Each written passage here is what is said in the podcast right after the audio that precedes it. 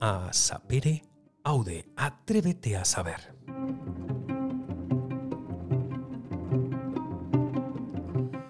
Un programa de Michael Talium para todas aquellas personas curiosas, con ganas de aprender cosas nuevas y cosas que a lo mejor tampoco son tan nuevas.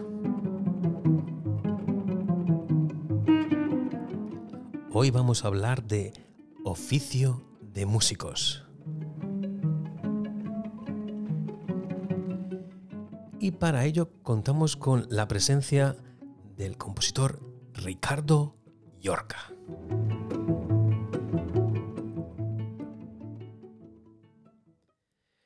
Muy buenas, Ricardo. Bienvenido a Sapereaude, por fin. Hola, muy buenas, encantado.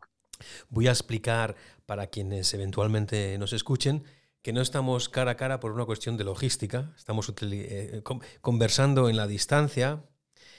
Tú estás en Alicante y yo estoy ahora en Ronda, con lo cual no podemos estar juntos. Estuvimos juntos la semana pasada en Madrid.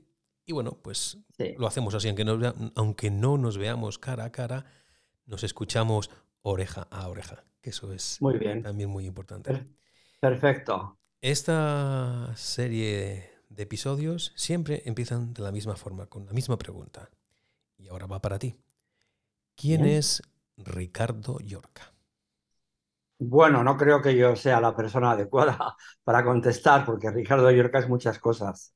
Y en este caso, lo que me interesa es que Ricardo Yorca es un compositor que va a estrenar dentro de poco, el 20 de julio, en el auditorio de Galicia una cantata, oficio de caminantes. Cuéntanos qué es eso de oficio de caminantes y qué te llevó a componer una cantata que tiene mucho que ver por el título y con Santiago de Compostela, pues con, con los caminantes peregrinos que hacen el camino de Santiago. Claro, oficio de caminantes eh, surge hace ya tres años Curiosamente surgió cuando empieza la pandemia, en el mes de marzo, en mitad de toda la locura que era aquello, eh, pues me llamó la Catedral de Santiago de Compostela. Yo estaba trabajando en Nueva York y bueno, me comentaron que a pesar de la pandemia, estaban pensando en contratar, bueno, en contratar, en encargar a un compositor o un oratorio para eh, estrenar cuando fuera el Papa Francisco a, inaugurar el Año Santo. Eh, o bien en cualquier momento, en cualquier fecha señalada dentro del Año Santo. Y entonces me pidieron que les enviara un proyecto. Y yo pues pensé en hacer una cantata sobre peregrinos y pensé también en usar, eh, todo esto lo escribí ¿no? en, el proyecto, eh, pensé en usar textos de los eh, peregrinos medievales en el Codex Calistinus, que está, como sabes, está conservado en la misma catedral. Y la catedral también, ellos me sugirieron que por qué no usaba, además de estos textos de peregrinos medievales, por qué no usaba textos de los papas, de los dos últimos papas y de algún peregrino anónimo. Yo casualmente tengo en mi familia una tía mía, una hermana de mi padre, Concha Yorca, que era peregrina y que dejó unos diarios maravillosos. Con lo cual, pues me puse manos a la obra, empecé a trabajar textos del Papa Francisco, del Papa Benedicto XVI, de mi tía y también del Codex Calistinus. Y para la música, ya hablé con la catedral que me gustaría basar la música de mi cantata en eh, lo que eran los ritos católicos anteriores a los, al canto gregoriano. Sabes que la Iglesia Católica anterior al gregoriano, pues la música era mayormente de influencia oriental, porque a fin de cuentas el cristianismo viene de Israel, eh, de Egipto, del Líbano. Y entonces eh, les comenté a la catedral que me gustaría investigar sobre cantos también mozárabes, ¿por qué no? Cantos mozárabes, cantos coptos, cantos maronitas y además eh, hay en Alicante y en Valencia, se conserva lo que se llama el cantar de batre, que son cánticos de los campesinos que tienen un aire oriental, no, no tiene absolutamente nada que ver con la música occidental. Bueno, todo esto lo presenté en un proyecto que aprobó la catedral, bastante entusiasmados, y en mitad de la pandemia me puse manos a la obra.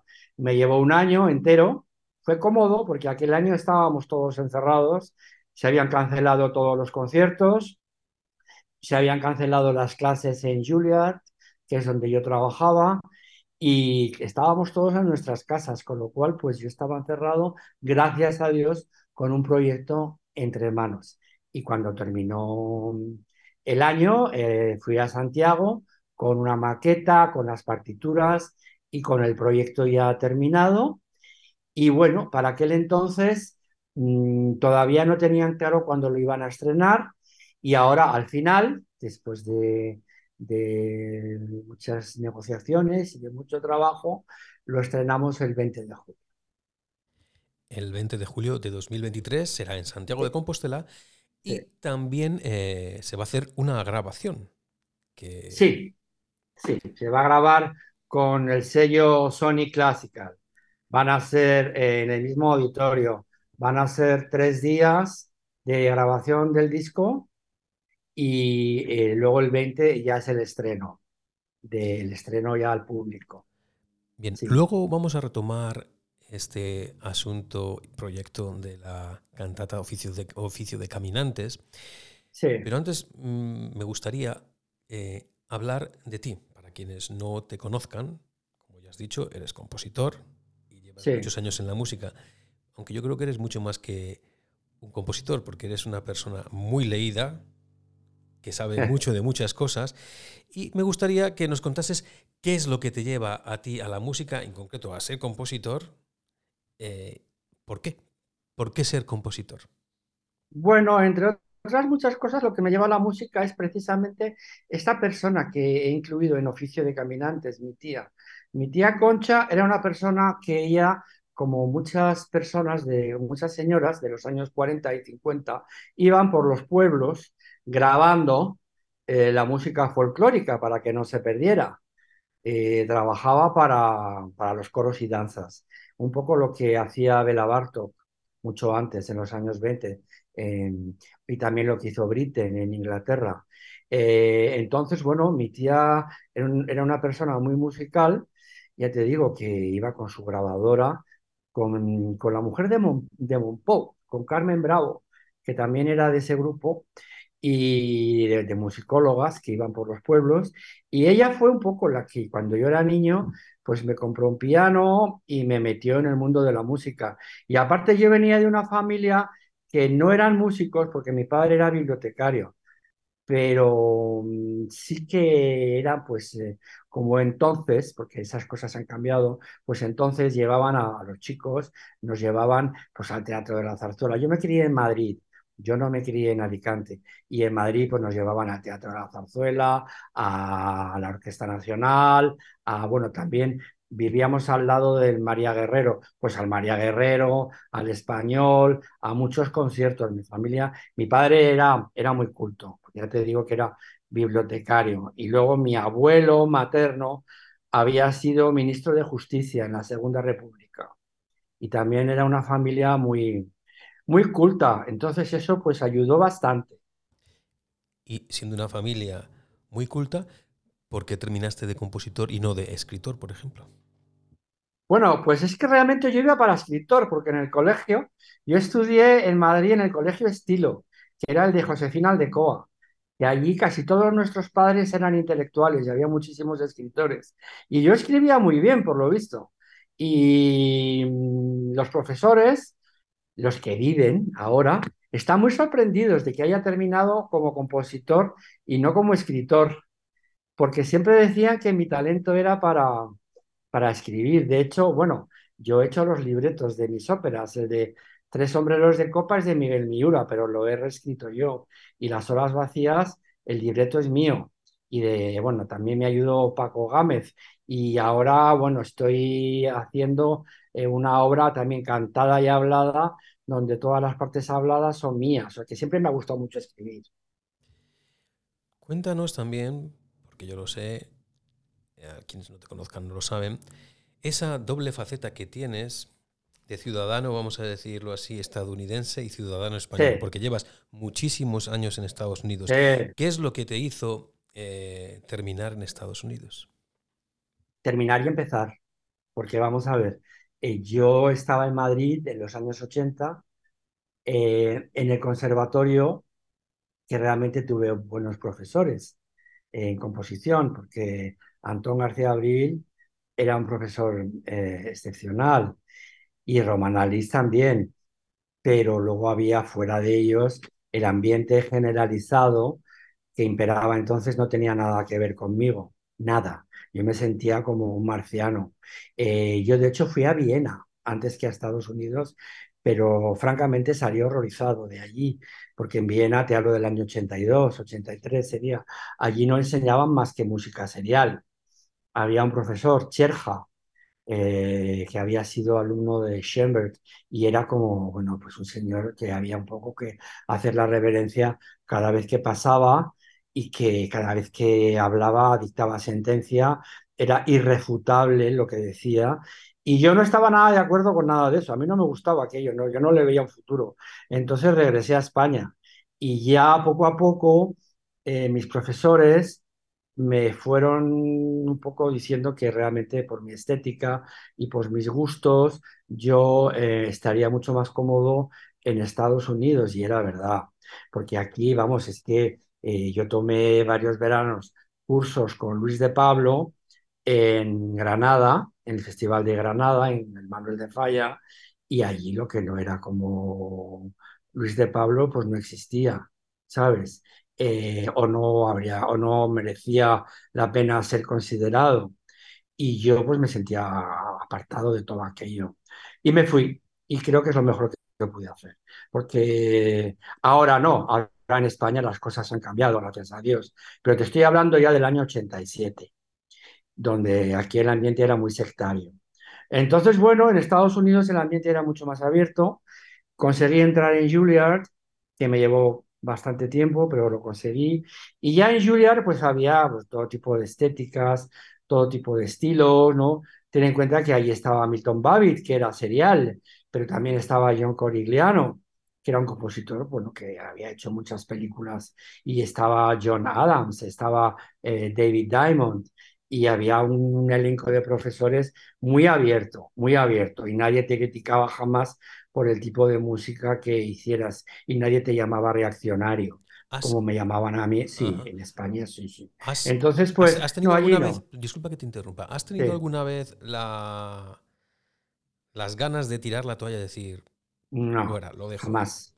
No, nunca, nunca, nunca, nunca. Es decir... A pesar de que te llamas en reaccionario. Eh, me llamaban en España reaccionario, pero me daba igual sabía perfectamente que había que ver aquí quién es el reaccionario. Y no, no, no. Es decir, sí puedes tener ganas de tirar la toalla cuando ves lo difícil que es este mundo, pero no por, ¿sabes? No porque te critiquen. Las críticas van incluidas en la profesión y está bien, es así, no pasa nada. No, sí puedes eh, pensar muchas veces en tirar la toalla cuando ves lo difícil que es, el que estás llamando a todas las puertas, el que se cierran casi todas las puertas, el estar eh, trabajando muchas veces eh, como relaciones públicas más que como compositor y, y, que encima para que te digan que no, como me han dicho tantísimas veces, a mí y a todos, ¿no? Entonces, pues es muy duro. Y a veces sí, a veces sí, a veces sí. Bueno, yo no puedo más. ¿Qué estoy haciendo con mi vida? Lo que pasa es que luego la música está ahí y te gusta tanto y te llena tanto que cuando te van las cosas bien, olvidas todo lo que ha pasado. Lo olvidas todo. Cierto. Mm. Tú que tienes también esa faceta de, pedagogía, de, de enseñar, aparte de componer, a tus alumnos que quieran ser compositores, ¿qué les dices? Porque tú mismo has dicho que es algo duro y que a lo mejor pasa uno más tiempo haciendo de relaciones públicas para conseguir que sus obras se estrenen que, componiendo. Bueno, les digo exactamente lo que te acabo de decir, que se vayan preparando.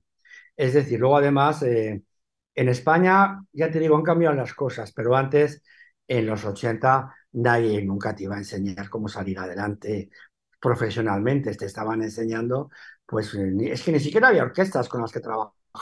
Te estaban enseñando todo sobre un papel y te estaban enseñando pura teoría. Pero cómo, cómo tenías que hacer para salir adelante, nadie te lo explicaba. Y en Estados Unidos sí, sí, eran más abiertos para esas cosas. Ya te decían las agencias a las que tenías que, a las que podías acudir o las orquestas, cómo se dirigía uno a una orquesta para que te hicieran caso. Luego, claro, en Estados Unidos había muchos puestos de compositor en residencia, que aquí todavía no había, ahora ya sí. Y también pues te enseñaban cómo solicitar residencias, eh, cómo solicitar puestos de trabajo en la educación. Eh, eh, es decir, y eso es lo que yo les enseño a los alumnos también, ¿no? Cómo salir adelante en esta profesión. Tú que tienes, llevas ya tantos años componiendo y estrenando eh, óperas, que ya sabes lo que dicen, que la ópera es el, el sumum del arte, porque en ella están encerradas tanto la música como la pintura, como eh, el baile, la escenografía. ¿En qué momento, si es que hubo un momento, tú decidiste decir, me voy a dedicar a componer y además componer eh, ópera o obras escénicas? No, no, ópera vino más tarde. Es decir, eh, yo decidí dedicarme a la composición, yo no lo decidí. Eso se decidió solo. Yo cuando estaba en el conservatorio, ya con, serían 16 o 15 años, yo ya me di cuenta que lo que se me daba bien era componer. Como intérprete, bueno, pues no. Eh, me gustaba, claro, me gustaba tocar, pero siempre terminaba tocando cosas mías, que era lo que me gustaba. Eh, y poco a poco me di cuenta que, que, ya no me dedicaba a otra cosa que no fuera la música, porque era eh, durante el día en el conservatorio y por la noche, yo en los años 80 estaba tocando en grupos que no tenían nada que ver con el conservatorio. Y es porque claro, muchos compañeros míos de colegio eran músicos de la movida, muchos. Y yo pues terminé con 18, 19 años, pues terminé, por las noches, pues también, ¿no? Tocando en el Rocola y todo aquello. Entonces eh, llegó un momento que me di cuenta que yo ya no hacía carrera eh, universitaria, que yo ya no hacía otra cosa, porque encima por las mañanas estudiando en el conservatorio, y así fue. O sea, se decidió poco a poco solo. Lo de la ópera vino más tarde, porque yo realmente tampoco nunca me planteé hacer óperas, pero ya en Juilliard, David Diamond, que quizás ha sido mi mejor profesor, eh, ya me decía que yo eh, tenía que tirar para, para las obras dramáticas, para la ópera, para el canto y para la escritura. Y fue él un poco. Gracias a él escribí un ciclo de canciones que era un monodrama hablado y cantado, The Dark Side, eh, con textos míos, y eso ya me dio un poco el gustillo, ¿sabes? Luego empecé a hacer también un ciclo de canciones, el Combat del Somni, que me encargaron para terminar la obra que hizo Monpou. Eh, nos encargaron a varios compositores que termináramos eh, eh, los poemas de Josep Janés y empecé también a hacer el Combat del Somni y ya poco a poco decidí que quería hacer una ópera, pero una ópera en, el, o sea, en un formato monodrama para una persona sola y medio hablado, medio cantado, y ya vino la primera ópera, que eran las horas vacías. Luego vino la segunda, que ya sí que es ópera, ópera o zarzuela, zarzuela, porque se estrenó en Sao Paulo y en el Teatro de la Zarzuela con ya sus cinco solistas, su orquesta, su coro, su escenografía. Pero eso ha venido poco a poco, eso no, no era desde un principio así. ¿Cómo es eh, la vida, un día en la vida de un compositor? Cuando, cuando estás eh, componiendo una obra, ¿cómo es un día tuyo? Bueno, cuando estás componiendo es muy diferente que cuando no estás componiendo. Y cuando estás Luego hablamos de cuando no estás componiendo, pero vamos a, vamos a empezar por cuando, compones. Cuando, estás componiendo es el paraíso porque tienes la mente ocupada, muy ocupada, y porque eh, yo soy muy madrugador soy muy matinal, es decir, yo por la noche no funciono, mi mente está, ya que no, pero por la mañana sí. Entonces yo las mañanas las dedico a componer. Eh, quito móviles, quito ordenadores, quito todo y compongo. Y si tengo que seguir por la tarde, pues también, ¿sabes? Es decir, eh, eso es maravilloso. Yo soy muy lento, ¿eh? Es decir, por ejemplo, el concierto que tengo para piano y orquesta, que yo creo que es de mis mejores obras, me llevó ocho años hacerlo. Eh, y las horas vacías fueron cuatro años, porque yo eh, estoy componiendo, componer a veces es, sufrir, entonces si estás componiendo, no entra, no, no te interesa, no quieres, lo borras y al día siguiente tienes que retomarlo todo. Otras veces es todo lo contrario, estás haciendo algo que piensas que está muy bien, eh, lo dejas y al día siguiente ves que no estaba tan bien y también lo borras. Yo ya te digo, hasta la última nota que yo escribo tiene que estar muy pensada. Entonces soy muy lento, muy lento. Y, pero bueno, es un proceso que, que, está bien, que a mí, a mí, me gusta. Lo malo es eso, cuando no estás componiendo. ¿Compones con piano o, simplemente te dedicas a trasladar lo que tienes en la cabeza eh, al papel? Eh, no, no, no. Compongo de las dos maneras. Compongo al piano y compongo también sobre papel y con aparatos. Y claro, vamos a ver, yo empecé en los 80, yo tenía en mi casa, tenía un estudio de grabación y tenía sintetizadores, tenía samplers, tenía todo tipo de aparatos. Eh, luego todo eso lo, vendí, lo descarté y ya empecé a componer nada más que sobre papel. De hecho, mi concierto de piano está todo escrito a mano. Y el concierto italiano, que es un concierto que hice para, para guitarra y flauta, también está entero escrito a mano. Y ha sido, ha sido tarde, ha sido ya como a final de los 90 o los 2000 que ya empiezo un poco a, utilizar el software que utilizamos casi todos, ¿no? El Sibelius o el Finale. Y ahora lo, lo compagino, la escritura en piano con eh, el Sibelius, con el software. Bien, hemos hablado de un día en la vida de un compositor cuando compone. Y cuando no compones, ¿cómo es Ricardo Llorca? ¿Cómo es un día en la vida de Ricardo Llorca? Pues es muy difícil. Cuando no compongo, estoy eh, o de relaciones públicas, es decir, enviando emails, haciendo llamadas telefónicas, haciendo viajes, muchos viajes, porque tienes que hablar. Eh, yo, en mi caso, funciono mucho mejor cara a cara que por email. Entonces, pues pides entrevistas con el director de tal o cual teatro, tal o cual orquesta, a veces te reciben, a veces no. Y también estoy, pues, eh, bueno, dando clases, que eso sí me gusta, eso me gusta mucho, por supuesto. Y ahora mismo, bueno, ahora mismo es una locura, porque ahora estoy con lo de Santiago de Compostela, que hemos ensayado en Madrid. Eh, ahora me voy a León, porque el, estreno lo va a hacer el coro Ángel Barja de León. Eh, luego tengo que ir a Santiago. Entre medias eh, estoy en Alicante, porque yo lo que hago cuando estoy en Nueva York, abrí un estudio aquí de, música, de composición, en Alicante, eh, donde no me conoce casi nadie, aunque yo soy de aquí, pero como no he vivido nunca aquí, bueno, yo realmente soy de Benidorm. Mi padre era de Benidorm, pero allí no, no podría estar tranquilo componiendo, porque allí sí que me conoce pues mi familia, todo el mundo. Entonces aquí en Alicante no me conoce tanta gente y monté un estudio en un ático eh, y aquí es donde realmente, cuando no estoy en Nueva York, es donde estoy intentando componer o intentando apagar mil fuegos desde mi, mi estudio en Alicante, ¿sabes? Luego vamos a hablar de, ese oficio de caminantes, pero como estamos también hablando del oficio de, de músicos, sí. cuando tú eh, te relacionas con otros músicos, ¿cómo es el trato? Es decir, te lo pregunto de otra forma porque es una, en realidad no he preguntado nada. Es decir, entre los músicos hay eso que se llama ahora buen rollo. Bueno, vamos a ver, eso es una muy buena pregunta. Yo con los músicos tengo muy buen rollo, con los compositores no. Pero yo y todos. Es decir, los compositores entre nosotros, mm, bueno, pues es un mundo muy difícil. No es que nos odiemos, eh, por Dios, pero amigos, yo en estos momentos, amigos, compositores en España, los tengo, nada, tengo a Sonia Mejías, Alberto García de Mestres, Rubén Jordán y dos más. El resto eh, no son mis enemigos, por supuesto, pero amigos no son.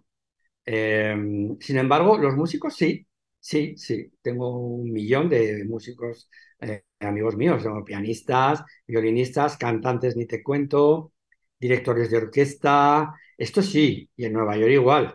Pero fíjate que en Nueva York me pasa lo mismo, es decir, compositores, pues no. Tengo a Gisla Kvendok, que es un compositor noruego, que estudió conmigo en Juilliard, que nos hemos hecho muy amigos, pero Gisla está en Noruega, en Noruega, estoy en España. Y tengo, pues es que yo no te puedo decir, muchos amigos compositores en Nueva York tampoco tengo.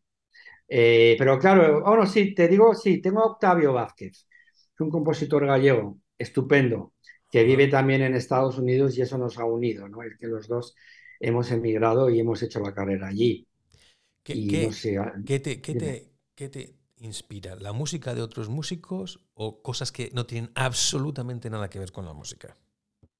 No, normalmente es músicas. Sí, es decir, por ejemplo, bueno, ya te lo he explicado antes, para este, para este oratorio me inspira música de tradición, música católica, de tradición no, no occidental.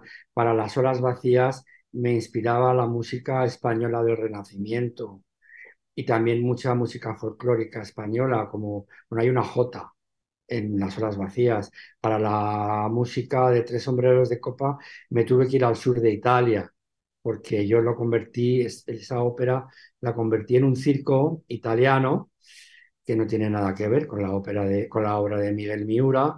Y eh, allí eh, me fui a Italia, investigué, que me encantan las tarantelas y los cantares de las, las nina nanas y todo esto, y me inspiré muchísimo en la música de- del sur de Italia. Es decir, no, normalmente yo no me inspiro en, en cosas así personales, ¿no? Que te dicen el amor, la tristeza, eh, el viaje a, a tal sitio, a los Alpes, ¿no? Como hacía Richard Strauss. No, no, yo me inspiro en otras músicas.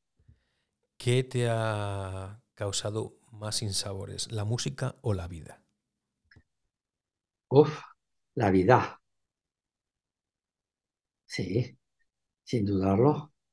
La música, la verdad que sinceramente la música sin sabores pocos, muy pocos, sin sabores salvo, bueno, problemas que tuve con un compositor en Nueva York, que bueno, yo era muy jovencito y lo llevé muy mal. Y, y no, sin sabores la música no me ha dado casi ninguno. Esa es la verdad, porque ya lo que hemos hablado antes, es decir, las envidias y están allí, pues ya está. Y, las críticas, sobre todo, más que las envidias, están allí, pero no son sin sabores. A mí no me, no me afectan mucho, no sé, a no ser que la crítica venga de una persona que respeto, ¿no? Entonces sí, sí que me afecta. Pero una crítica de una persona que no sé muy bien cuál es su base musical y no sé muy bien cuál es su conocimiento y no sé muy bien por qué me ha hecho esa crítica, pues eso no me afecta. Entonces, eh, sin sabores en la música me han dado muy pocos, la verdad. Bien, vamos ahora a ese oficio de caminantes, que ya, del, Vamos que ya nos, del que ya nos has hablado Sí, anteriormente. Para quienes no conozcan esa obra, aunque ya la has descrito muy sucintamente anteriormente, ¿qué tienes que decir de ella que la haga novedosa respecto a otras cantatas que existan? bueno, varias cosas. Bueno, lo primero que te tengo que decir es que yo no creo que el hacer algo novedoso hoy en día sea ya un sinónimo de calidad. Es decir, la experimentación y hacer cosas nuevas, igual ya hemos pasado por ese ciclo, ¿sabes? Igual ahora ya no hay que hacer cosas nuevas. Eso, Igual ya no hay que... disculpa que te no- no sé interrumpa, eso me va a dar pie luego a que te haga una pregunta al respecto, pero Sí, prosigue. sí. Es decir, Bach no hizo nada nuevo y mira dónde estaba. Eh, hoy en día hemos estado durante 70 años intentando innovar, innovar, innovar y no hemos llegado a casi ningún sitio. Entonces igual eh, no, igual innovar es volver atrás, igual innovar es retomar las tradiciones. Y entonces, en mi caso, este oratorio que tiene de novedoso, no lo sé. Sé que tiene cosas que no se han hecho nunca en oratorios, porque no es normal hacer un oratorio basado en músicas pregregorianas, que a mí me gustan mucho. Eh, un oratorio que suena cuasi oriental, ¿sabes? Y bueno, eh, pero tampoco es una cosa tan, tan, tan innovadora. No sabría decirlo. El, oratorio es para orquesta sinfónica, coro, soprano y tenor. Y narradora. Y narradora, perdón. Y órgano solista. ¿Qué características tiene eh, para, para, cuando llegue el momento que las personas que nos escuchen puedan escucharlo? El, oratorio. ¿Qué características tiene eh, tanto el canto del coro como el canto de los solistas? Sí, sí, hay, mucha diferencia. El canto del coro es, eh, trata de imitar la polifonía de la iglesia tradicional. El canto del coro no se acerca para nada a, las músicas de tradición no occidental. O sea, el coro es muy tradicional, intentando recrear lo que son los cantos de una iglesia post-gregorianos. ¿no? El canto de los solistas sí que no tiene nada que ver. El canto de los solistas eh, muchas veces va a recordar a los cantares de Batre valencianos, de los campesinos valencianos, que son cantos orientales, y también va a recordar a los cantos de los muecines o a la, a la tradición católica de la iglesia maronita, ¿sabes? Y estos son los solistas exclusivamente, los que se encargan de eso. Y la narradora va, eh, va sencillamente a recitar con o sin música partes del Codex Calistinus y partes de, las, de los escritos de los papas y partes de los diarios de peregrinación de Concha Yorca. Muy bien. Antes has mencionado eso de, innovar, o innovar, que la innovación en los últimos 70 años, creo recordar, que nos había llevado a, ningún sitio, o por lo menos a, pocas partes, quizás que tengan sustancia. Y aquí viene la pregunta. Esa división que existe entre música tonal, música atonal, o para quienes no estén acostumbrados a escuchar eh, la música de concierto, a la que se le suele llamar también música culta, ruido o melodía. ¿Qué tienes que decir al respecto? bueno, hombre, depende cómo sea el ruido, depende cómo sea la melodía.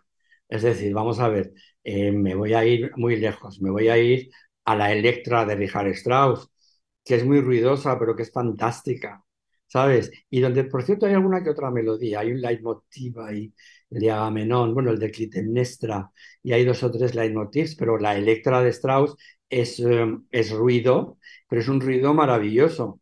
Sin embargo, eh, luego hay otros ruidos, entre comillas, que a mí no me gustan tanto. O sea, hay obras eh, del grupo de Darmstadt que es puro ruido, bajo mi punto de vista, que a mí no me interesa nada. Y es ruido, se acabó. Y luego en la melodía igual, hay obras melódicas que son maravillosas, ¿sabes? Eh, pues mira, vamos a volver a Strauss. Cualquiera de, de las poemas sinfónicos de Strauss sus, melodías son fantásticas, bueno, por decir un compositor, pero también nos podemos ir a, España, vámonos a Monpou, ¿no? Su sentido melódico tan increíble. Y sin embargo, luego hay compositores que hacen melodías que a mí no me, a mí no me interesan nada, ¿sabes? No te voy a decir nombres, pero hay compositores muy melódicos que tampoco es que me llamen mucho la atención, ¿no? Hay de todo. En esta serie de Sapere Aude hay una sección fija, que son siempre las dos mismas preguntas y una petición que te haré. Si tuvieses que recomendar un libro o una lectura que, que hacer antes de morir, ¿qué libro recomendarías? Uf, muchos. Es que me has, me has pillado, es que tantos. Un libro para cualquier persona antes de morir. Sí, antes de morir. Un libro. Bueno, a ver, yo es que no es que me, puedo poner muy pedante y, no quisiera, ¿sabes? Yo, mi, libro de, de cabecera que lo he leído un millón de veces es el de todos, el de En busca del tiempo perdido, ¿sabes? Que me transporta, que me lleva, cualquier página, es que lo haces por donde sea y te lleva, ¿no? Pero no sé si, yo, si este sería un libro que yo recomendaría a todo el mundo antes de morir. No sé. Eh, yo recomendaría, pues por ejemplo, que siempre recomiendas el, libro, el último libro que estás leyendo si te gusta. Y últimamente estoy leyendo mucho eh, historia y muchas biografías. Estoy leyendo ahora mismo eh, los diarios de Morla Lynch, que me están encantando. Y estoy de repente leyendo muchísimos libros sobre la República y sobre la Guerra Civil. Ya sé que es un tema muy manido. ¿eh? No, pero es fascinante esa época. Es fascinante, es fascinante y todavía no se ha... Exactamente, y los, diarios de Morla Lynch son eh, una Los diarios de Morla, sabes que, bueno, es que ahora han publicado unos nuevos. Sí, correcto, sí, sí. Sí, sí, o sea, yo tenía, que he leído ya los diarios de la Guerra Civil de España y los diarios anteriores, los de la República también, que creo que se lo titularon en España con Federico García Lorca, y ahora han publicado los diarios de, Alemania, cuando estaba en Berlín. Eh, bueno, estoy leyendo eso y estoy encantado, pero mm, también otro libro, también voy a caer en el tópico, ¿eh? pero otro libro que me transporta, que me lleva y que me encanta es La Regenta. La Regenta lo leí de jovencito y ya me enganchó. Y ya llevo tres o cuatro lecturas porque también te lleva a, otros tiempos, ¿no? Y te mete tanto en, las sensaciones, en, los sentimientos de, Ana Ozores, y bueno, ya solo de Ana Ozores, de todos los personajes, es tan profundo, es tan bonito, que también recomendaría La Regenta. Yo recomendaría muchos. Y también te recomendaría pues cualquier eh, filósofo francés del 18, ¿sabes? Sí. Esto pues también. Bien, y lo mismo que, hemos hecho con, los libros, sí. quería preguntar que lo hagas con la música. Ah, una música que alguien debería escuchar en algún momento de la vida, que es sin escuchar eso, pues es una gran pérdida, vamos a decirlo así. Bueno, tantas. A ver, es que, uff, una música que alguien debería escuchar sí o sí, ¿no? Es decir, también antes de morir. Sí. Antes de morir, pues eh, eh, yo diría, madre mía, es que me has pillado. Yo diría, vamos a caer en los tópicos, yo diría que cualquier obra de Mozart, ¿sabes? Eh, yo diría que cualquier, las obras religiosas de Mozart son maravillosas el Requiem. Mira, antes de morir no vendría mal un Requiem de Mozart, ¿sabes? O una de las misas de, Beethoven. Es que últimamente, pues lógicamente estoy muy metido en, en oratorios y en músicas religiosas. Otro compositor que recomendaría, pero sí o sí, antes de morir, es Händel. Händel es un prodigio de las melodías y es un prodigio de, también para la música, no solo la religiosa, para sus óperas, que ahora se están redescubriendo son fantásticas, son fantásticas. Yo recomendaría también cualquier cosa de Händel. Yo recomendaría también, aunque esto es un poco más duro, eh, la consagración de la primavera.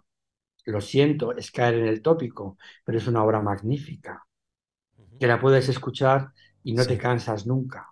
¿Sabes? Tiene mil detalles, tiene mil cosas. Correcto. Y bien, ahora viene la petición. A ver. Si quisieras dejar un mensaje para alguien dentro de 100 años, 1000 años, que pudiese escuchar tu voz, que ninguno de los dos estaremos aquí, ¿qué mensaje te gustaría dejar? Pues a lo mejor sí. No, no, que ahora están pensando que han descubierto no sé qué técnica que vamos a vivir muchísimo. Y bueno, entonces en, caso de que, en caso de que vivamos mucho, habrá que ver cuál será la, edad de, de, jubilación. Dime, entonces que ¿Qué le diría yo a una persona que nos pueda escuchar dentro de mil años? Sí. Que intente comprender. Lo mismo que nosotros tenemos que comprender muchas cosas que se hacían hace 100, 200, 500 años, que hay muchas personas que no lo comprenden, que son incapaces de ponerse en la piel de la gente en el siglo XIX o en el XVIII y de comprender cómo era la mentalidad entonces, pues yo ahora a los que vengan delante de nosotros les diría lo mismo, que intenten ser comprensivos. Pues Ricardo, te agradezco mucho que hayas querido participar en esta serie de episodios de Sapereaude, que es Atrévete a saber, atrévete, a comprender en el fondo. Muchas gracias por tu participación. Te deseo mucha suerte y mucho público para el estreno de tu oratorio Oficio de Caminantes. Y también gracias por habernos enseñado un poquito más de ese oficio tan raro que es el oficio del músico. Gracias. Gracias a ti.